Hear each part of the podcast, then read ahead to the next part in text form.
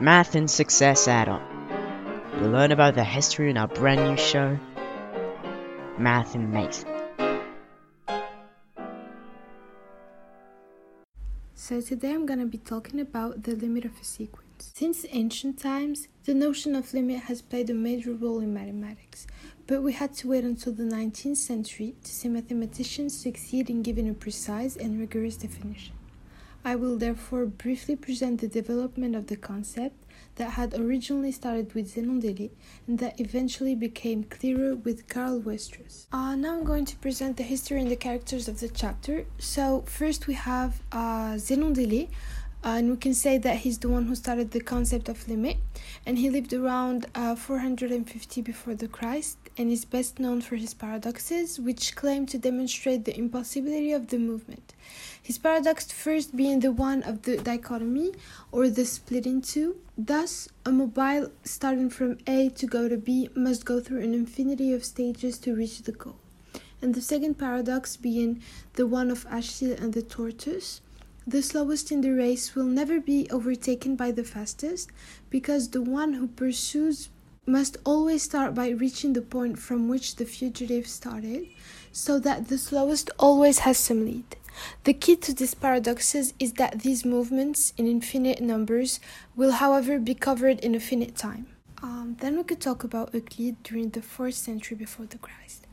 Uh, the geometric sequences are underlying in the paradoxes cited by Zenon.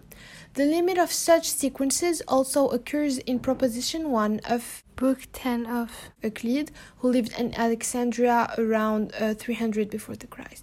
According to him, two unequal sizes being proposed, if we subtract from the greater a greater part than its half, and if we subtract from the rest a part greater than its half, and if we always do the same thing, they will remain a quantity which will be smaller than the smallest of the sizes proposed. Um, after that, we could talk about intuition and lack of rigor during the 17th and 18th centuries. The analysis made a huge progress during those centuries. The mathematicians of that time had a clear intuition of the notion of limit. We find the idea, for example, in the first article of Leibniz, which gives the number pi in the form of a sum. He then says, the whole of the series thus contains all the approximations en bloc, that is to say, the values immediately above and below, because as we consider it further and further, the error will be less than any given quantity. However, at that time, mathematicians did not attempt to define precisely the concept of limit. They relied on their intuition, which sometimes misled them, but among all the new valid and interesting results discovered, the mistakes they made could appear to be irrelevant incidents. To end this part, we can talk about progress that was made during the 19th century through the search for rigor with Cauchy and Weierstrass.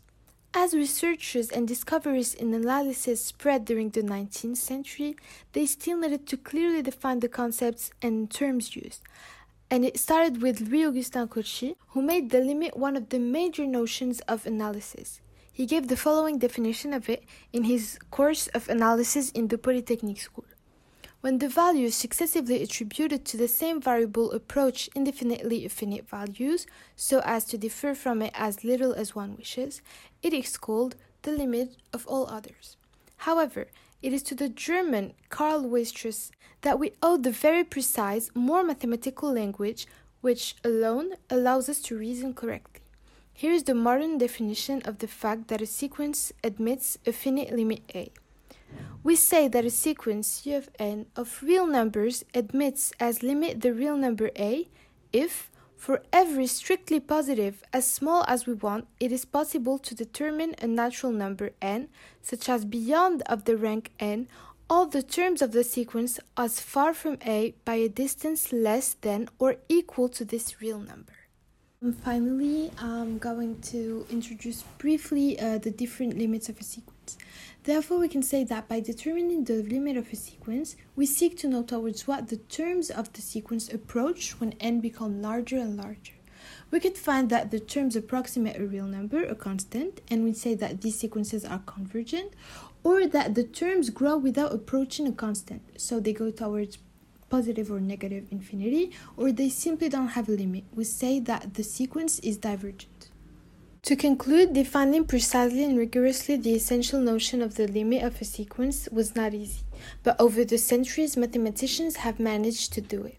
Therefore, we know today that the limit of a sequence is the element whose terms of the sequence come closer when the subscripts get very large. This was Math and Mate on Radio Lyautey. Thanks for listening. Stay curious and see you next time.